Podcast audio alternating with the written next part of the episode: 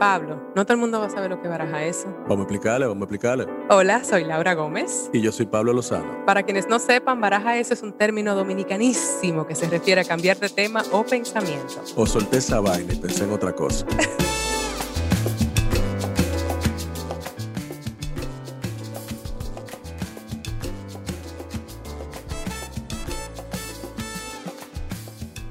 Hola, feliz inicio de semana. Tenga todo el ser vivo que esté oyendo baraja eso hoy.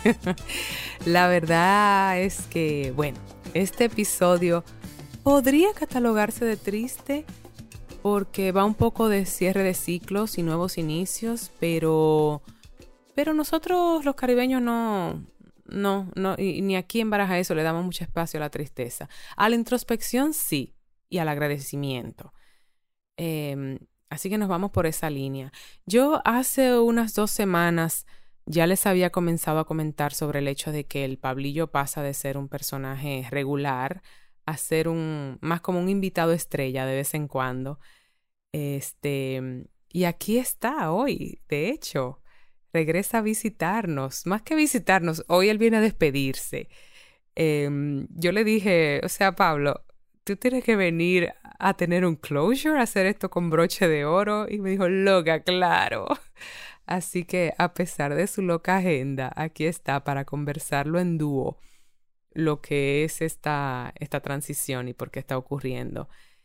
Pero antes, yo también quería tomarme un instante para despedirme personal y públicamente de Sonoro la que ha sido nuestra compañía productora en México por un año.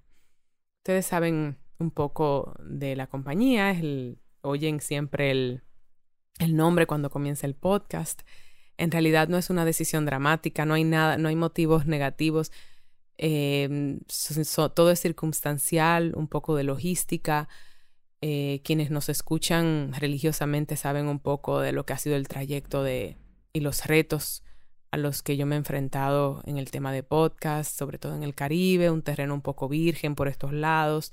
Ya comienza a despegar un poquito, pero sigue siendo muy, muy nuevecito. Y nosotros somos como de esta, de esta onda de los que estamos dando esos primeros pasos. Eso tiene lo suyo, pero también tiene sus desafíos. Y pues más de una decisión de trabajar con un equipo caribeño irnos de lo particular de lo idiosincráticamente dominicano hacia lo más amplio. Y estoy muy contenta y agradecida de que Sonoro ha sido tan generoso, el equipo completo. Eh, me han apoyado muchísimo, han entendido los, los motivos y quedamos de verdad en buenos términos y con brazos abiertos. Así que quiero mencionar un poco de las personas que han formado parte de esto, de mi equipo, Ustedes saben un poco de mis chicas, de Mariana y Karina, que me acompañan pacientemente en la grabación de cada episodio. Mariana lleva conmigo los hilos de producción y Karina es nuestra dictora, que, que ya a estas alturas me lee el pensamiento. Inicialmente en rol de producción también estaba Carmen Graterol, y la menciono con nombre y apellido porque la considero ahora amiga. Como amiga es también Jasmine Romero, que además estuvo en Baraja Eso hablando de su telenovela en podcast La Princesa de South Beach, se acordarán, en la cual yo, por cierto, tuve un rol en inglés y en español, en español con acento argentino, o sea, me divertí muchísimo con ese podcast.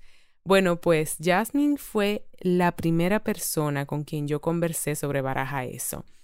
Eh, y fue la persona que me presentó al equipo completo, creyó en mí, eh, me presentó a Russo, Susana, Jimena y todas las personas que forman parte del extenso equipo de Sonoro.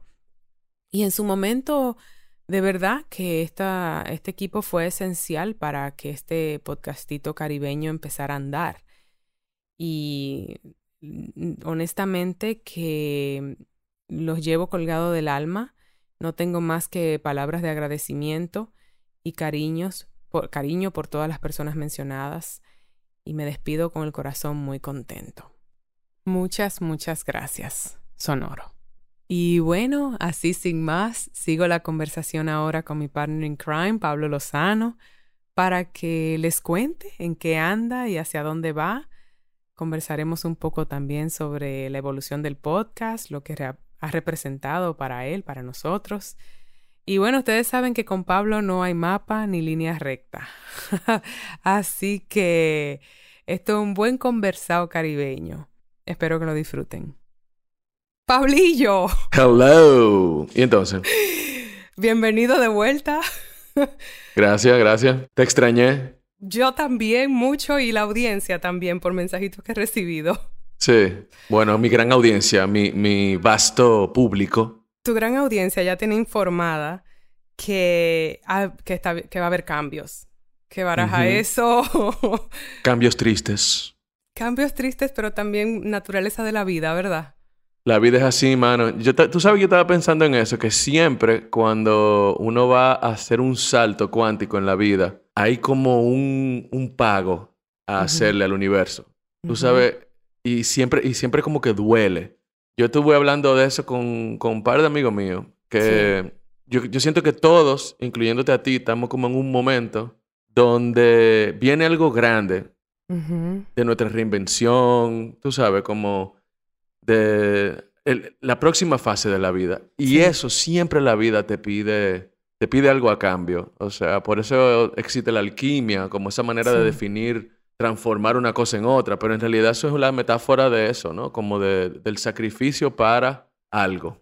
Yo vengo observando eso también y pensando mucho en los ciclos, pensando en las transformaciones, eh, en los obstáculos y cómo convertirlos en aliados Tú sabes, y particularmente este proceso de levantar este podcast que no ha sido nada fácil, lo sigo admitiendo en el aire porque... Sí, no, no, y, y, tú te lanzaste por primera vez, o sea, tú te lanzaste sin haber hecho eso nunca, ¿tú entiendes? O sea, eso tiene un mérito. Y también que es un, un, no sé, un, un, proceso nuevo para mucha gente también. El, el término de esto de podcast en español es algo por estos medios, por estos lares un poco virgen. Entonces, sobre todo en el Caribe, ya veo muchos más, pero también todos son muchos experimentos. Y pensando mucho en lo que inicialmente iba a ser esto, la verdad es que inicialmente iba a ser yo sola. Este eh, estamos al año de nuestro inicio y pensando en que no, no creo que lo hubiera podido hacer sin ti. Yo necesitaba en ese momento de mi vida eh, tener, al, o sea, uno siempre necesita aliados. No, yo, yo siempre lo tuve claro eso. O sea, para mí yo creo que mi rol en, en, tu, en tu proceso es como catalizar las cosas. O sea, para mí es como, Laura, tú sí puedes hacerlo, Laura, vamos, vamos, vamos a hacerlo. Ok, ya, está bien. Y, la, y la vaina arranca, ¿tú entiendes? O sea, yo, yo estoy claro en eso. O sea, Pero también, y, es un don que yo tengo. Sí. Eso te iba a decir, eso es también tú tienes tú eres como uno de estos personajes que son bueno, por eso eres tan buen productor creativo, que no es lo mismo que una persona que está ahí como explotando a un artista, sino siendo, abriendo puertas para las personas. Sí, sí, de que mira, vamos a hacerlo. Sí, se puede, vamos a hacerlo. Ok.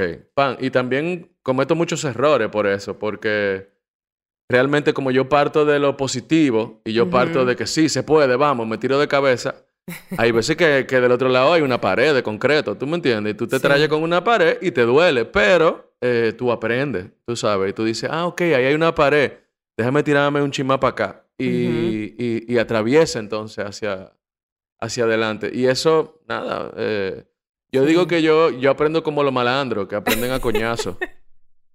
yo aclaré en un episodio que hice recientemente sola que también algo, es algo que, que quería dejar muy transparente aquí, que no hubo una mala onda, que no ha sido una, no es una razón de divorcio ni nada, estamos los dos en un espacio de exploración eh, individual también de nuestro arte, de nuestra, nuestros caminos. Claro. Y a ti se te han abierto caminos hermosos de los cuales yo me siento eh, muy orgullosa y muy contenta por ti. O sea, como que es muy loco que al mismo tiempo que me siento como, que me toca caminar esto sola un poco y Pablo va a ser visitante de vez en cuando porque obviamente te queremos por aquí más. Claro, eh, no, no, pero para mí un placer. Sí, pero comenzó a ser como algo que los dos estábamos observando, como, ok, esto, tú estás en ese espacio de, de, lo que es tu arte, de lo que es tu cine, y tu rol en esos ambientes que te han limitado el tiempo para estar experimentando, sobre todo, como yo digo, en una cosa que todavía es. no, o sea, tiene pata y cabeza, pero, ¿verdad? No, no, y, fue, y fuera de eso, eh, tú sabes, me estoy dando cuenta en muchas áreas. Por ejemplo, yo estoy ahora mismo reinventándome casi entero. Tú sabes, como esta, esta cosa me ha llevado a, a entender un poco, tú sabes, cómo me conviene trabajar, eh, incluso en el cine, ¿tú entiendes? O sea, porque me di cuenta de que estoy sobre trabajando mucho, o sea, y eso tampoco es la vida. Entonces, tú sabes, yo también tengo que, que velar por mi relación matrimonial, por mi relación con mi hijo, una serie de cosas que sufren porque este tipo es un adicto al trabajo. Eh, y entonces, tú sabes, no puede parar de trabajar, eh, se despierta en medio de la noche y tiene que, que, escribir una cosa. O sea, como que también quiero aprender eso, ¿no? Como a balancear las cosas, tú sabes. Y para mí este podcast ha sido de mucha ayuda en ese sentido, porque las conversaciones que nosotros hemos tenido entre tú y yo, pero también con los invitados, siempre son de eso, de aprender a vivir. Entonces, esos temas a mí se me quedan, ¿tú entiendes? Y, yo siento que hemos ido aprendiendo con todo el mundo que ha venido a compartir su proceso. Yo, yo he ido aprendiendo y, eso es lo que me ha permitido atreverme a reinventarme. O sea que en, cierta medida el, mismo podcast es lo que ha propiciado en, algún punto a yo entonces decidí que, ah, no, espérate, pues, viene the next step, you know, like Vamos a ver qué es lo que va a pasar, vamos a redefinir eh, por completo esto, que es por ciclo, como tú dices. O sea, yo creo que el cerebro le hace bien eso. El cerebro creativo, para crear nuevas conexiones sinápticas, tiene que atreverse a reinventarse, tú sabes, a descubrir como otros eh, caminos neuronales, ¿tú entiendes? Como... Y, es, y el cerebro nunca deja de hacer eso. El cerebro hasta físicamente va todo el tiempo mutando mientras tú lo mantengas como bajo un reto, tú sabes. Sí. Y eso para mí es muy importante porque yo me estoy dando cuenta también la hora de que me estoy poniendo viejo. tú sabes. Y no quiero permitir que, mi, que mi ah. cerebro se acomode y que, ok, ya, ya yo tengo como más de 40 años, tú deberías estar en una posición ya de estabilidad. O sea, eso es lo que me tira mi cerebro, de que ya, ya hay que tener una estructura. Y yo no quiero eso, yo quiero seguir descubriendo cosas y seguir aprendiendo cosas tú sabes. Claro, yo observo algo que es como encontrar ese centro, ¿no? Porque igual esa información es válida. Yo creo que lo que hay es que eliminar lo que son excesos del, de la sociedad que, que nos que nos quiere instruir a que cuáles son esas reglas de donde debemos estar. Pero definitivamente creo que es natural que uno quiere evolución. Es, es, verdad, eh, es la búsqueda de todo el mundo. Y claro una cosa que quiero como resaltar en eso, que creo que es muy universal, es que cuando se presentan esos obstáculos, esos cambios inevitables, esos giros que no esperábamos, lo voy a, poner también en base a, lo que ha sido el camino de este podcast, que ha sido muy revelador para mí porque ha sido un espejo de lo que ha sido mi vida en este año.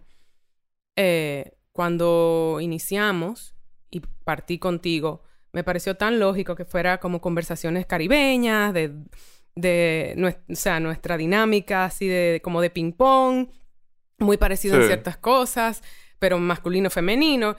Luego estos elementos que comenzaron a cambiar, tu carrera, la misma mía, a veces los, las agendas de, tanta gente fue un gran obstáculo. Y yo creo que eso da miedo. Tú sabes que una de las cosas que nosotros también hablamos mucho aquí es agradecimiento, miedo. Y, y es tan normal y nosotros también conversamos mucho sobre lo que ha representado esta pandemia, porque yo creo que lo hemos dicho, creo que Stacey Ann lo dijo en inglés, perfecto, que tú flipaste, que fue como este crack in the universe, este, este hueco así. Sí, sí, sí. ¿Verdad? se partió. A mí me gusta también que ella dice que siempre estamos retrógrados. que... no, que Mercurio está retrógrado. Ella dice que está bien, siempre está retrógrado, compadre. y es cierto que cuando me tocó enfrentar como el, el, primer episodio que tú no estabas disponible por un rato y digo, mierda, voy a tener que hacer esto sola. Y la invitada que yo tenía ese día pautada no llegó, además. Eh, y fue como que tuvo un inconveniente y 20 minutos antes eh, me lo informó por texto y yo estaba ahí frente al micrófono y fue la primera vez que le digo a la chica, bueno, vamos, me voy sola. Me voy sola a un monólogo, no hay de otra. Y fluyó muy bien. Y fluyó muy bien, pero también me fue, o sea, yo no te puedo decir eh, las maripositas que yo tenía en el estómago, no de las que son bonitas, de las que de verdad yo pensaba, yo no sé lo que dije. Bueno, sí lo sé después cuando lo escuché y lo estábamos editando, pero en el momento, en presente, era todo tan, tan verde. Espontáneo. sí, como verde no es la palabra, como tan así. Sí, sí, tan inmediato, claro. Tan inmediato. Sí, sí. Entonces, eh, eh, la palabra tiene eso, que tú te montas como en una ola. Tan Pero entonces, cuando es un podcast que queda grabado, esa ola se está grabando, tú sabes. Entonces, es como, sí, sí, yo, yo te entiendo. Es, un, es un reto, o sea, es un riesgo también. Pero tú, tú eres muy articulada y tú hablas muy bien. Sí, pero en ese momento yo lo que estaba pensando es como estas cosas que nos conectan ahora mismo, estos miedos a lo, a lo que estamos enfrentando nuevo. ¿Sabes? Como que quiero conectarlo con personas que estén terminando una relación, por ejemplo. Ese miedo que da estar sola, solo. Ese miedo que da emprender algo nuevo. ¿Sabes? Como que ha sido un año en que yo he enfrentado todo eso, que tú estás enfrentando ser productor en otros niveles ya, porque tú estás hablando de Pablo está haciendo una coproducción con tres países, señores. Pablo, ¿cuáles son esos? Sí, sí. Namibia, República Dominicana, Alemania y Francia, cuatro países. Oh, wow. Eh, perdón, son más de lo que yo pensaba. Y se está rodando en un quinto país que es Colombia. O sea, imagínate. O sea. Con todo lo que eso conlleva, rodando en una región complicada y tal, ¿no? ¿Y qué es eso para ti? ¿Qué fue eso para ti como productor? Enfrentar unos espacios nuevos. ¿También te da esos mieditos y Sí, claro, no, pero imagínate, o sea, yo en mi profesión nunca sé lo que yo estoy haciendo, nunca, porque es que yo, yo, yo digo que yo soy productor por la necesidad de que existan estos proyectos, pero en realidad, o sea, yo soy un artista. Entonces, tú sabes, es muy difícil para mí como artista entrar en un rol donde hay que tener muchas responsabilidades, donde es una cosa como muy numérica, donde hay que ser muy organizado. Y mi, mi, lado artístico es caótico, espontáneo, apasionado, ¿tú entiendes? Tomo decisiones emocionales y todo eso son los talones de Aquiles de un productor. Entonces, para mí, el proceso de producción es un proceso doloroso, completamente. ¿Tú entiendes? Es un proceso donde yo, donde yo tengo que, eh, eh, tú sabes, ir en contra de mi naturaleza. Y eso ya yo estoy aprendiendo a hacerlo. Y, y como te digo, también he tenido que aprender a escuchar y a entender que yo no, que la, única manera de hacer las cosas no es la mía.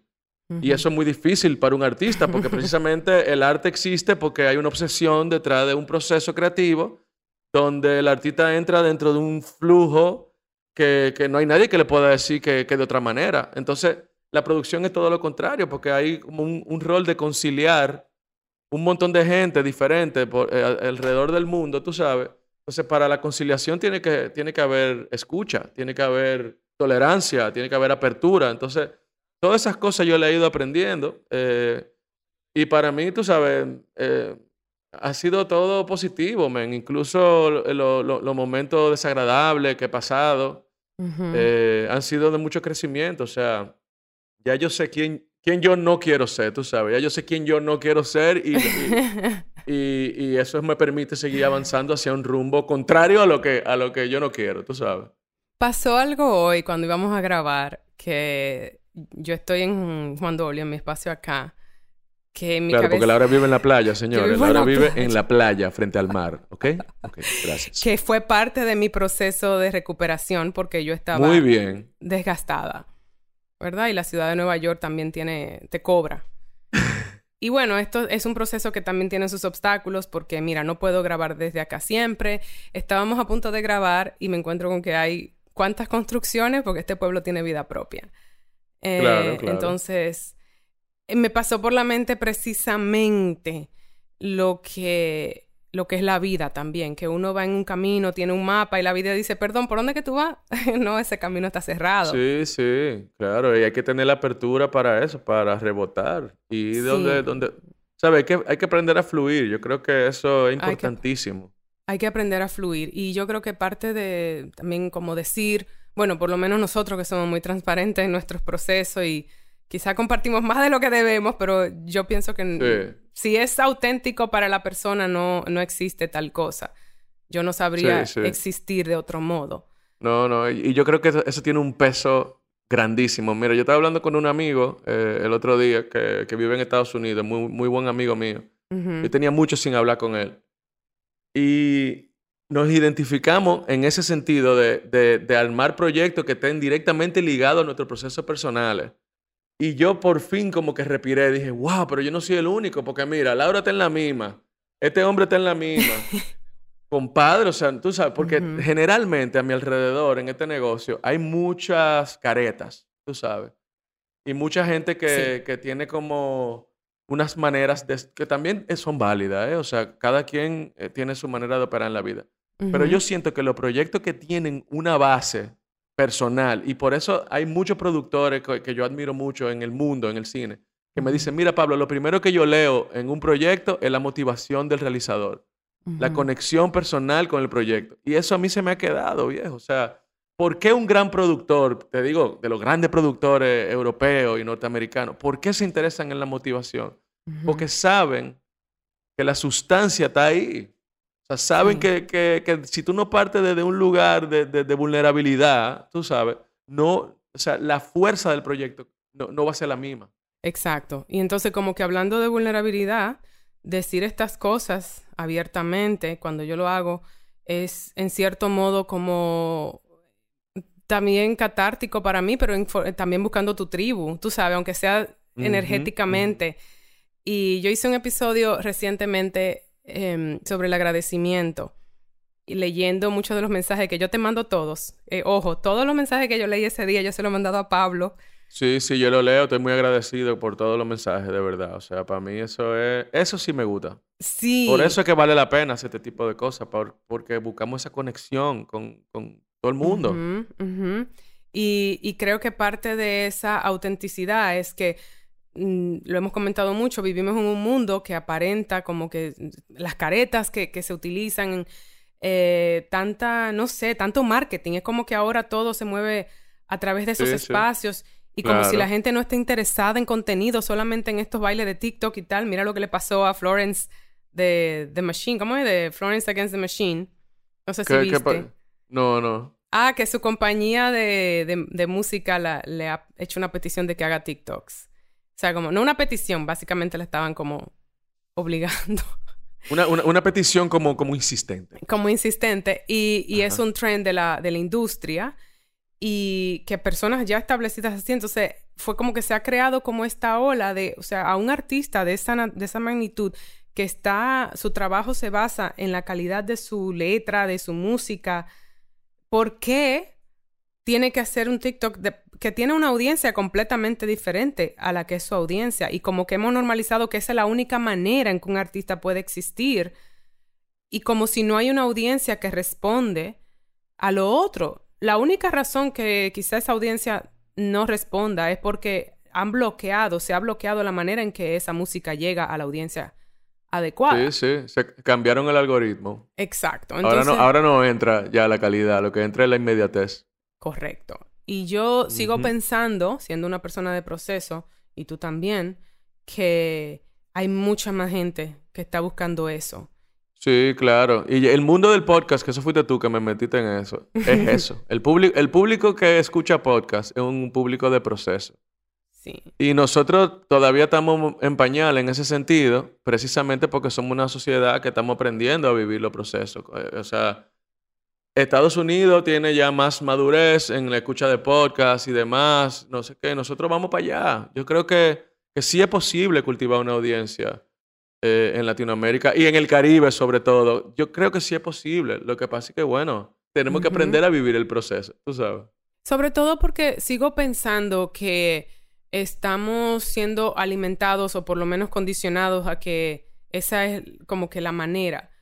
Y yo creo que no, yo creo que el, la, lo, que me, lo que me informó o lo que me ha informado, esos mensajes que nos han mandado, eh, incluso de agradecimiento de personas que me han dicho, me he atrevido a hacer cosas por, por lo que ustedes comentan. Señora, hacer una película no es cosa fácil. Pablo, Pablo ya ha producido varias y estamos ya metidos en la mía. Y yo de verdad tengo, así como tengo miedo, tengo emoción porque lo veo tangible cada vez más.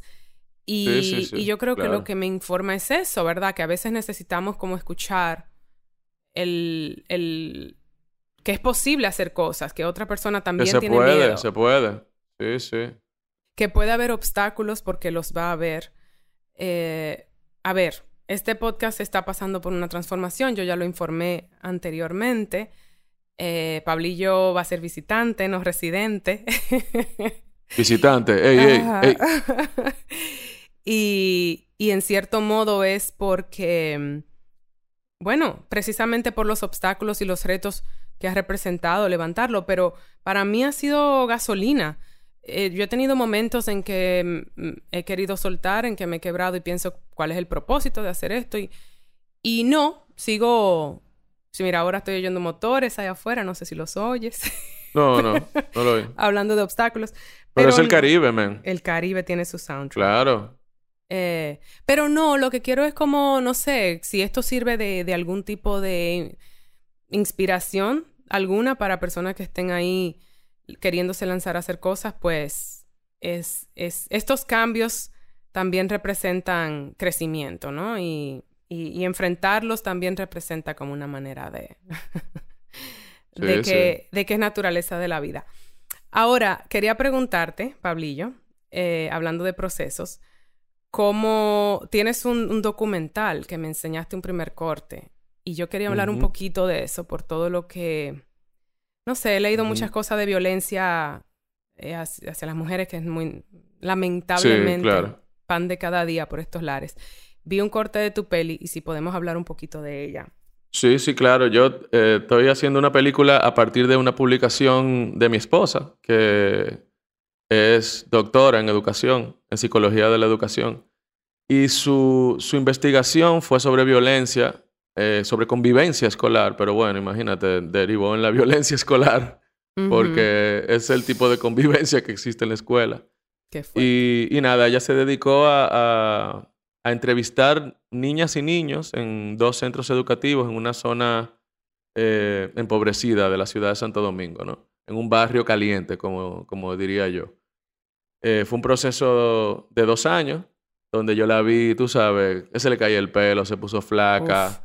En fin, entró en contacto como con esa realidad, ¿no? Y luego, claro, yo decía, coño, pero eh, ¿por qué tú te estás exponiendo a todo eso? Y, yo, yo estoy viendo los frutos de eso, porque ella acaba incluso de, terminar un, manuscrito de un segundo libro que viene por ahí. Y eso se parió a partir de, esa investigación, ¿no? Entonces, ahora, años después, yo estoy viendo los frutos. Y uno de esos frutos es ese documental, ¿no? Donde yo eh, me uní a una dramaturga que trabajó mucho con, con mi esposa, con Berenice, en las dinámicas teatrales que se hacían para lograr que los niños y las niñas se expresaran sobre sí mismos de una manera lúdica, que, que es un proceso muchísimo más eh, eficiente que, que, las entrevistas. Tú sabes, eh, tú, tú, le preguntas a un niño point blank cosas y no te va a responder igual que si tú le dedicas el tiempo de ponerte a su nivel y, crear dinámicas técnico-creativas, ¿no? Que, Totalmente. Que permitan una, mejor intimidad. Entonces, nada, eh, a partir de, esa unión con esa dramaturga, que se llama Ingrid Luciano, que es buenísima, eh, nosotros escribimos un guion, escribimos un guion, perdón, eh, que fue exactamente sacado de todas esas entrevistas que tenía Berenice en audio, ¿no?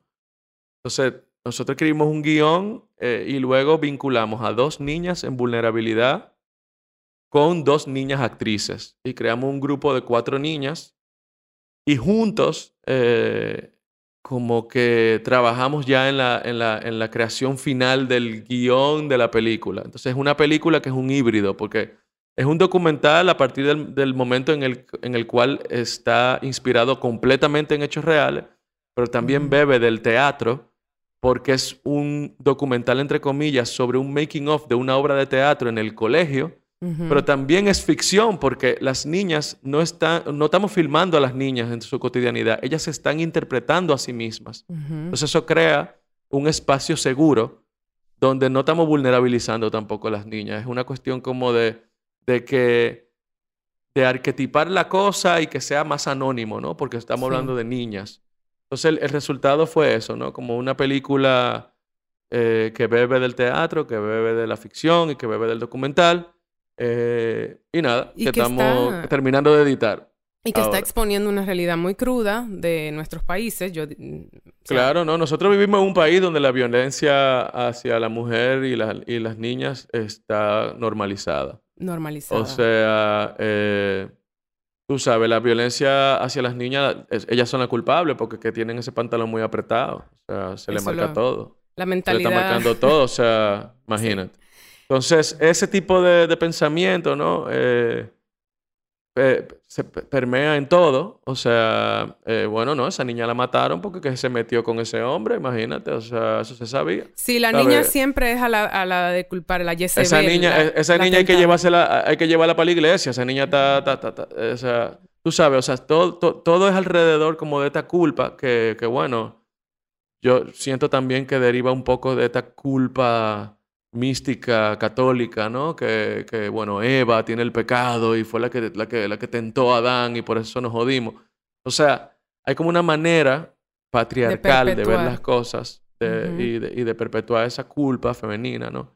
Que tiene que estar tapando otra cosa. Hay que descubrir qué es, pero yo siento que es esa, esa fuerza, ¿no? Femenina que, a la cual la sociedad le teme, ¿no? A, a la sabiduría femenina, a, a, eso, ¿no? A la resiliencia femenina, eh, la capacidad femenina de crear, que crea incluso vida, ¿no? Eh, eh, y nutre la vida, en, no, no, solamente por, por, que pare, sino también por cómo se conforman, ¿no? las, los círculos femeninos de... De, de, fuerza.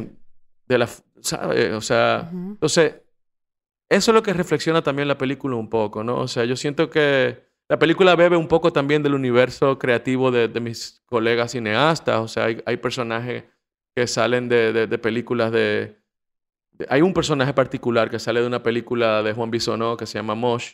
Buenísimo ese personaje. Decidí reutilizar ese personaje porque me parece que, que tiene una complejidad ahí que me permite hablar precisamente de, lo que para mí sería como el ideal, ¿no? De, una iglesia ideal, ¿no? De un, de un sacerdote gay que que, perpetúa la, la, vulva infinita, ¿no? Entonces se crea como este ministerio de la izquierda erótica que sale como de, del mundo de, de, tú sabes, de Yoconda Belli, de, de, este libro del El País de las Mujeres, donde había un partido que se llamaba El Pie, que era el partido de la izquierda erótica. Yo como que me robo un poco eso también.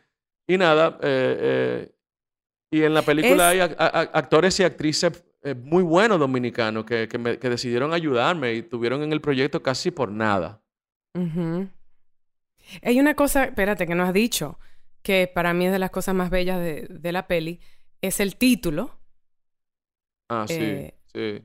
Aunque Hay gente que no le gusta el título, eh, que se llama Aunque sea ver el mar. Sí. Pero ese título se sacó, y es un título profesional, vamos a ver si se queda, pero, pero sale de una frase que, que dice una profesora que le dice a los padres de realmente en una investigación que Berenice le pregunta al profesor, el profesor le dice, pero es que yo le digo a los padres que lleven a los niños aunque sea a ver el mar, que eso es gratis. Tú sabes, porque siempre los padres dicen que se quejan de que no tienen dinero, de que no, no pueden sacar a los hijos, ¿no? Y entonces se, se conforma una situación familiar de abandono, eh, eh, eh, entonces se perpetúa esa cadena de dolor, ¿no? Que, que, que, no solamente es propia de los barrios, ¿eh? O sea, nosotros todos como sociedad tú sabes, estamos viviendo eso, ¿no? Los niños de la clase media, media alta, los crían la nana. y están trancados. Y, en fin, como que... Y la profesora decía, pero, pero llévenlo aunque sea el malecón a ver el mar. Y a mí me, pareció muy buena, con muy buena línea, o sea, sobre todo porque vivimos en una isla, ¿no? Rodeado de mar. Y cómo entonces esa reflexión de cómo ser caribeño significa vivir de espaldas al mar, porque, bueno, el mar representa una cárcel, ¿no? O sea, no, no, no, representa una, un lugar de reflexión hermoso como lo ven el europeo o, o, la persona del continente, ¿no? Sino que el mar para nosotros es un, un recuerdo de que no podemos salir de aquí, ¿no? o sea, la insularidad para nosotros es una, es una jaula, ¿no? Entonces, un tema, un tema recurrente en Baraja. Claro, claro. Claro, entonces esa cosa de Tú sabes, esa reflexión también de, lo caribeño y de la violencia en el, en el Caribe también está en la película. Déjame decir, abogar por ese título y porque a mí em, es lo primero que me llama la atención. Además de lo que estás diciendo, eh, es que yo inmediatamente me identifiqué, ¿ves? Porque, ¿qué me trajo a mi sanación? La conexión con la naturaleza, ¿sabes? ¿Qué, qué provee mi isla que no necesariamente se promueve? El contacto con el mar. Entonces, hasta tiene, o sea, aparte de, lo psicológico, lo emocional, es una realidad que las, o sea, las clases trabajadoras aquí no tienen un espacio, no aquí, en todas partes, en Estados Unidos peor. A veces no hay una conexión con, con cosas sanas, no hay una cancha de basquetbol, no, es verdad, eso es una realidad. Pero esa frase que constituye el título es lo más sanador que hay en este mundo, siempre es la naturaleza, es volver a lo básico. Entonces, como que hay una belleza ahí implícita ante todo lo cruel y crudo que hay en, ese docu que tú estás describiendo. Em, que quería hablar de él porque, aunque no esté listo, es, un asunto de proceso, es un asunto tan eh, interesante porque eh, yo hablo mucho también de, de cuando las cosas son personales, no necesariamente es que viene se trata de ti, no es necesariamente autobiográfico, pero hay tanto de Pablo, comenzando con la investigación de tu esposa en ese proyecto, que también es como algo a explorar, yo digo, para personas que están ahí fuera, sea que estén en el arte o no. Eh, y bueno, conecté un montón de cosas ahí a partir de todo lo que tú dijiste, porque me llama mucho la atención y me encanta que estés en eso. y lo quería compartir por aquí, que tú también como cineasta, porque lo dirigiste, lo coescribiste, y lo produjiste, estás en medio de, eso. Y parte de la razón por la que Baraja eso ahora no, no puede tenerte de manera eh, más activa, porque son muchas cosas que está haciendo el Pablillo. sí, sí. Yo les dije que estaba muy contenta por eso. Y nada, para, nada más que, que quería como para ir cerrando este episodio, que no es una despedida, porque no lo es, tú seguirás viniendo acá de visitante, como dije. Claro, claro. Pero... No se van a librar de mí tan fácilmente. Mis fans. Es un... Fue un episodio Mi fanaticada extensa. un poco de closure. Yo siento que la, que la audiencia también necesitaba un poco de cierre, aunque yo lo he ido anunciando. Le dije, Pablo, claro. yo te necesito aquí. Yo necesito que la audiencia tuya que te sigue, tu fanaticada, tenga un... Mis cientos de miles de fans. Claro, claro. Y honestamente porque yo valoro mucho lo que ha sido tu apoyo hasta este momento. Eh, igual, de igual, verdad, yo también. No, no sé, no, no, no lo hubiera podido hacer sin ti. O sea, en el sentido, por lo menos, quizá me hubiera quedado ahí estancada. A veces uno, señores, necesitamos aliados, necesitamos sí, amigos que nos levantan. Sí, sí, sí, sí, sí. Uno no puede solo. No podemos solo. Necesitamos ser independientes. Necesitamos ser independientes, o sea, en el sentido de que no haya codependencia quizá tóxica de alguien, eh, pero sí... Pero no se puede, o sea, juntos se puede. necesitamos... Hay que, hay que recordar eso, que, que, hay que pedir ayuda, sí. aprender a recibir ayuda de la gente que, que, que, me quieren, tú sabes. Sí, hay que, hay que saber elegir quién es tu tribu. Sí, claro. Pero necesitamos tribu. Y Pablo, tú eres mi tribu. Igual, igual. y honestamente, eh, tengo, aprendo de ti constantemente. Pablo dice que él tiene miedos y tal. Lo que pasa es que como somos dos personas completamente, que expresamos completamente opuestos los sentimientos, eh, yo no los yo siempre lo veo como que una persona fearless, o sea, a él no le da miedo nada, él se lanza. Yo también me lanzo, pero expreso mucho más los miedos, lloro, pataleo. Sí, sí. Eso es sano también. Eso es sano, claro. Yo no lo veo tanto en ti, pero, pero personas como yo necesitamos entonces esa persona que a lo mejor es como por eso somos tan buen balance, ¿verdad? Claro. Pero además, dos ninja. Y además, como también quería como expresar que parte de, las relaciones sanas es también dejar ser, ¿verdad? Y dejar que la persona camine su camino sin sin cobrar, o sea, como, no sé, porque yo pude haber sentido un miedo terrible o cerrar esto o pelearme contigo y, no, no ha sido eso, ha sido completamente un espacio de agradecimiento. No, imagínate. Y sí, en algún momento pensé como que ya no podía sola eh, y, y, y tuve que enfrentar eso y creo que es muy válido. Y señores, cuando uno está en la vida, ya sea en relaciones personales, con amigos, con parejas, profesionales, eh, cómo terminan las cosas también es muy importante. Así que para mí, que este espacio sea ahora abierto para que Pablo sea eh, visitante. Visitante. Y tengamos estas conversaciones existenciales de vez en cuando para que él pueda seguir su camino de crecimiento y yo el mío y seguir empujando esto, que yo sé que todavía no está en un nivel donde yo puedo decirle, no, Pablo, pero te pago tantos millones para que te quede. Digo, no. Miles de dólares. Qué bonito. Cientos de miles. qué bonito que, que pueda ser así, que pueda ser una... Pablo me está haciendo una señal como que le estoy tirando papeleta, como si fuera... papeleta, manito. papeleta, eso de billetes. Eh, gracias, Pablillo. No, no tengo palabras. Gracias a ti. De verdad. Gracias a ti. igual, Todo, lo, todo lo que tú dices, igual, de este lado. Te quiero mucho. Y yo. Dile adiós a tu audiencia. Señores, los quiero. Gracias por, por permitirme crecer junto a ustedes y nos veremos por aquí, nos veremos por aquí. Hasta la próxima. Escuchen Baraja Eso en cualquier plataforma donde escuchen podcast. Y suscríbanse en Spotify, califíquennos, déjennos reseñas en Apple Podcast y compartan y síganos en nuestras redes sociales. Arroba Baraja Eso Podcast, arroba vj.lozano y arroba ms Laura Gómez. Baraja Eso es una producción de Sonoro. La producción es de Mariana Coronel y Laura Gómez. Música original de Stu Mindeman. Los ingenieros fueron Karina Riverol, Joaquín Sánchez, Ernesto Sánchez y Aderlin Guerrero.